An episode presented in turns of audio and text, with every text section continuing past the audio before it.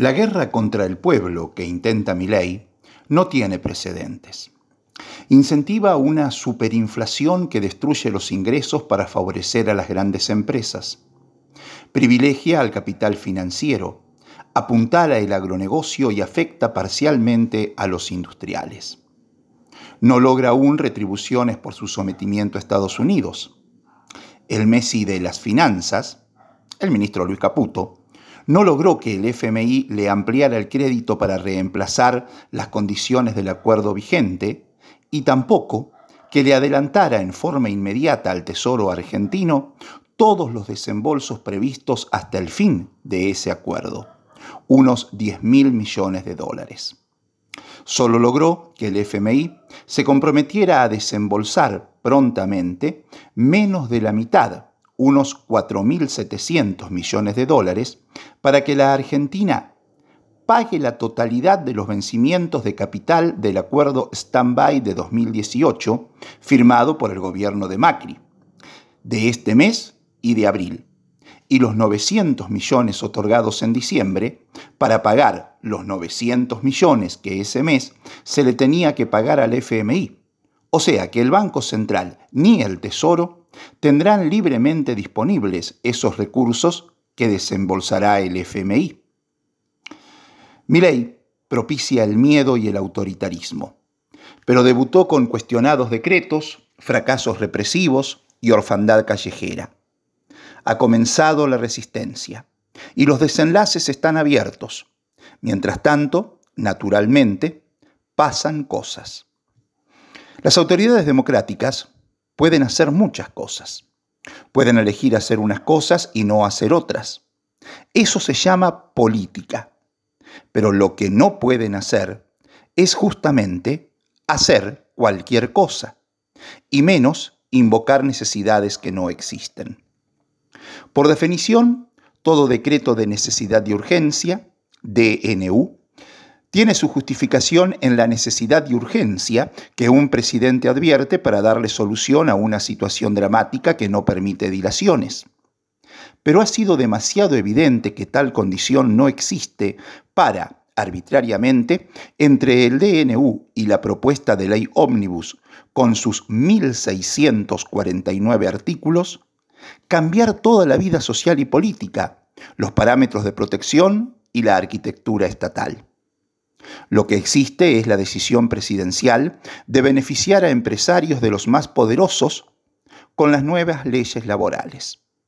Escucha, la desregulación de los servicios de Internet satelital permitirá el ingreso de la empresa Starlink de Elon Musk, que tiene la mira puesta en quedarse con ARSAT, pero que, además, con las modificaciones de la ley de tierras, que va a permitir la venta indiscriminada del territorio argentino a personas y empresas extranjeras, podrá Musk hacerse del litio argentino, material clave en las baterías que utilizan los aparatos electrónicos que ese empresario produce.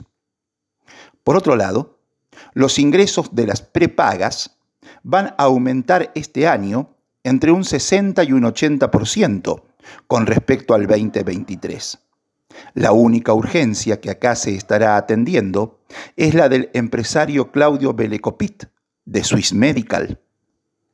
El magnate del transporte aéreo, Eduardo Eurnequian, antiguo jefe y mentor del presidente, va a ser naturalmente beneficiado con la privatización de aerolíneas argentinas y con la política de cielos abiertos, que le permitirá a las empresas internacionales del cual Ernequian es dueño de muchas de ellas, hacer vuelos de cabotaje, con lo que Aerolíneas tendrá que retirarse de los destinos menos rentables para poder competir, dejando aisladas poblaciones enteras, como Santa Rosa, claro. Y ni qué hablar de la ley de alquileres.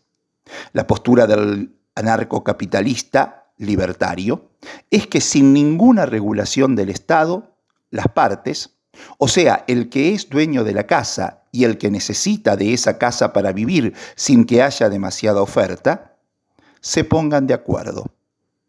Será la ley de la selva, y todos sabemos quién es el más fuerte. Pero claro, mi ley durante toda su campaña, hasta que se terminaron las refacciones en la Quinta de Olivos, vivió en el Hotel Libertador, allá en Buenos Aires. Ese hotel es de Eduardo Elstein, que además es dueño de una desarrolladora inmobiliaria y de buena parte de los comercios y edificios de la ciudad de Buenos Aires. 2 más 2, derogación de la ley de alquileres. En cada artículo del DNU y la ley Omnibus hay un maxi empresario beneficiado, las cadenas de supermercados y las alimenticias con la derogación de la ley de góndolas, Blaquier con la modificación de las regulaciones a las azucareras, el dueño de Pharmacity con las modificaciones al régimen de empresas farmacéuticas. Y la lista sigue y sigue. Naturalmente, y en forma simultánea, cientos de miles de argentinos y argentinas ven su calidad de vida y poder adquisitivo pulverizado. Y los gobiernos provinciales que no fueron votados para hacer ajustes sensibles a la situación de sus representados, la pasan mal. Es el caso de Sergio Silioto, que mañana tendrá que hacerle una oferta a los dirigentes de la intersindical, que han venido acordando con el gobierno una cláusula gatillo que les permitió, en el último año, ir de atrás, pero a un ritmo muy parejo con la inflación. El gobernador sabe que los estatales esperan un aumento que contemple la inflación de noviembre y de diciembre, que en la región pampeana sería de un 38%. Pero también sabe que es imposible planificar a largo plazo al ser tan incierto el impacto real que la provincia tendrá que afrontar cuando terminen de aplicarse todas las medidas económicas. Por eso fue concluyente. La oferta salarial que hagamos será a cortísimo plazo, dijo, además de recordar que él tiene que cubrir y defender la estabilidad financiera de toda la Pampa, porque gobierna para todos los pampeanos. Sin discutir la razonabilidad de esa tesitura, habrá que ver si en la intersindical evalúan que la situación cambió y que es para valorar que la paritaria siga en pie, algo que no pasa en ninguna otra provincia, aquí, en La Pampa. Los que ya no pudieron seguir sosteniendo su tolerancia extrema con la administración municipal son los dirigentes del SOEM, Sindicato de Obreros y Empleados Municipales de Santa Rosa, que con la fe de los conversos pasaron de mirar para otro lado ante situaciones cuanto menos controversiales en la relación con los trabajadores, a un paro que harán dentro de una semana es que Luciano Di Napoli pudo haberse sumado o pudo haber impulsado la decisión de los intendentes de desdoblar el pago del bono a sus trabajadores. Es indistinto. Pero, como cuando ganaba elecciones era muy significativo que tantos lo acompañaran, y especulaba con que eso lo catapultaría a la candidatura a gobernador, ahora que decidió ajustar, desdoblando el pago del bono y descolgándose de los aumentos que disponga el gobierno provincial, que ya no se los otorgará a los municipales, la cantidad de gente descontenta que eso ocasiona le augura un panorama muy oscuro, en su pretensión de ir por el sillón de Villa Elisa. Y para colmo, en la semana, su secretario de Hacienda gastó la última bala del arsenal que siempre tuvo dispuesto, apostar al desprestigio que supuestamente tendrían los trabajadores municipales. No tenemos ninguna obligación de pagar el bono, dijo el funcionario, creyendo que así lograba la empatía con el resto de los vecinos en una concepción mileísta de alguien que, como no pudo ser intendente de Castex, hoy se encarga de las arcas de la capital. Se vienen tiempos en que es importante estar alerta. Pueden ser momentos dolorosos que presagien buenas cosechas o también tiempos sencillamente de muerte. Lo dirá el tiempo y la siembra. La experiencia nos dice claramente que también puede ser tiempos de sandwichitos. Especialmente en los órganos legislativos habrá que saber distinguir una sensata negociación de una lisa y llana traición. Estar alerta nos obliga a mirar atentamente y militar para que esos tantos no lo olviden fácilmente. y en la Cámara de Diputados de la Nación habrá cinco votos pampeanos, que no serán muchos, pero cada poroto cuenta. De Barín y Amarín conocemos su voto.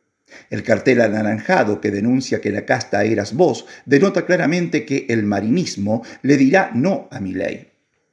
Lo mismo que haría el Rosenberger. Después hay dos del PRO y una radical, que no despiertan mucha confianza, si es que esperamos que se pongan del lado del pueblo en esta guerra que contra él intenta ley, representante del poder, la mafia y la pobreza.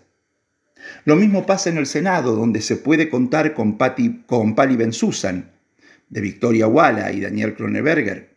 Se sospecha lo peor. Si no hay justicia, hay escrache, se decía. Quizás sean tiempos de nuevos escraches. No de romper, no de lastimar, no de violencia, por supuesto. Sí de señalar, sí de que los señalados no puedan quitarse fácilmente la marca de la traición. Lamentablemente creo que lo sabrá. Por eso creo que debemos estar atentos. Por otro lado, la resistencia es constitutiva del peronismo. Resistió el pueblo hasta que apareció un líder y esa resistencia se hizo calle, plazas y fuentes. Resistió el pueblo la proscripción y se hizo pintadas con tiza y carbón, con películas y cartas clandestinas y lucha para que vuelva. Resistió una dictadura hasta que aparecieron sus resquebrejaduras, que algunos llaman grietas, y se hizo democracia, se hizo reclamo colectivo por memoria, verdad y justicia. Y en eso de resistir anda Silioto, que se suma a los demás gobernadores patagónicos para abloquelarse. Permítaseme el neologismo, porque no digo abroquelarse, sino abloquelarse ante el mayor impacto que se sentirá en el sur del país, porque la quita de subsidios energéticos lo afectará más fuertemente al requerir calefacción durante gran parte del año porque la derogación de la ley de alquileres en zonas turísticas hará inviable el arrendamiento de viviendas permanentes, porque la desregulación de la industria farmacéutica complicará el sostenimiento de las 6.752 farmacias que existen en la región, y porque las consecuencias de la eliminación de la Ley Nacional del Teatro y del Fondo Nacional de las Artes implican un apagón cultural para el sur argentino. Y en La Pampa, Silioto advirtió que ya no se podía dilatar más el final del trabajo encarado por la Secretaría de Energía, el gobierno provincial y las cooperativas, y firmó con la Federación Pampeana de Cooperativas Eléctricas, la FEPANCO, el convenio que pone en marcha el Fondo Compensador e implica el reconocimiento a la diversidad de la Pampa. Sin ese fondo, los mayores costos se trasladarían a los asociados. Por eso, es una sinergia para celebrar. La resistencia es legítima. En la calle o las paredes, en las casas o las redes. Resistir es aguantar, es desencillar hasta que aclare, es gritar no pasarán aunque siempre pasen. Resistir es vivir y luchar para que otros y otras tengan una mejor vida. Resistir es no bajar las banderas, no renunciar a las convicciones y mantenerlas. A veces de debates, de estudios, de reflexión, de crisis, de militancia se trata resistiendo. Los momentos de crisis pueden aprovecharse para profundizar lo que somos, con quiénes somos, hacia dónde somos, cómo somos. Y aparece también la necesidad de corregir para afirmar, apuntalar, reafirmar qué es lo que se es, dónde se está, hacia dónde se va y no por capricho o tosudez ideológica, sino porque con esa firmeza y seguridad militante se está convencido de que en ese allá donde se va está lo mejor para el pueblo. Un pueblo que, con todas las crisis, incertidumbres y oscuridades, tiene necesidades, que a partir de ser tales son derechos. En esta decisiva quincena de enero, donde la justicia tendrá que comenzar a fallar en las causas judiciales en las que se pide la inconstitucionalidad de 10 de los 14 títulos del decreto en los que se hacen reformas o se derogan leyes. De hecho, el 70% del mega DNU está judicializado e incluso hay expedientes contra todo el texto. En este momento decisivo, decía, se hace necesario tener en cuenta cuestiones como que mi ley no es mayoría.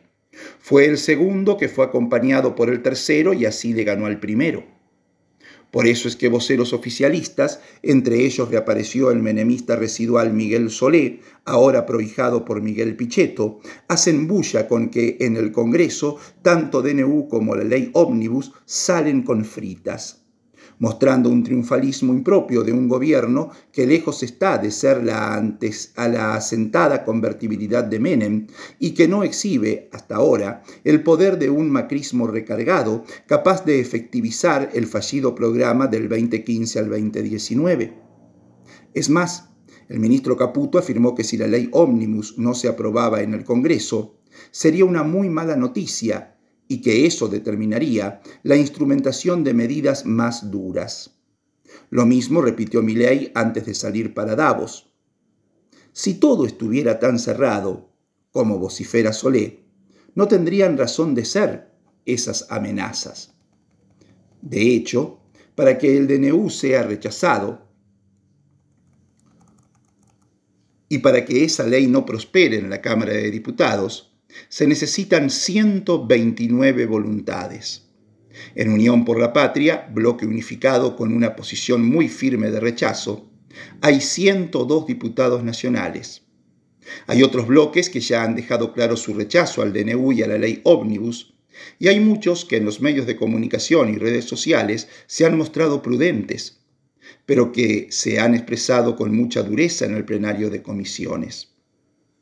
Una de ellas es Margarita Stolbizer, del bloque de Pichetto, para Solé, que la ha de haber seguido por TV. Lo mismo que los socialistas santafesinos.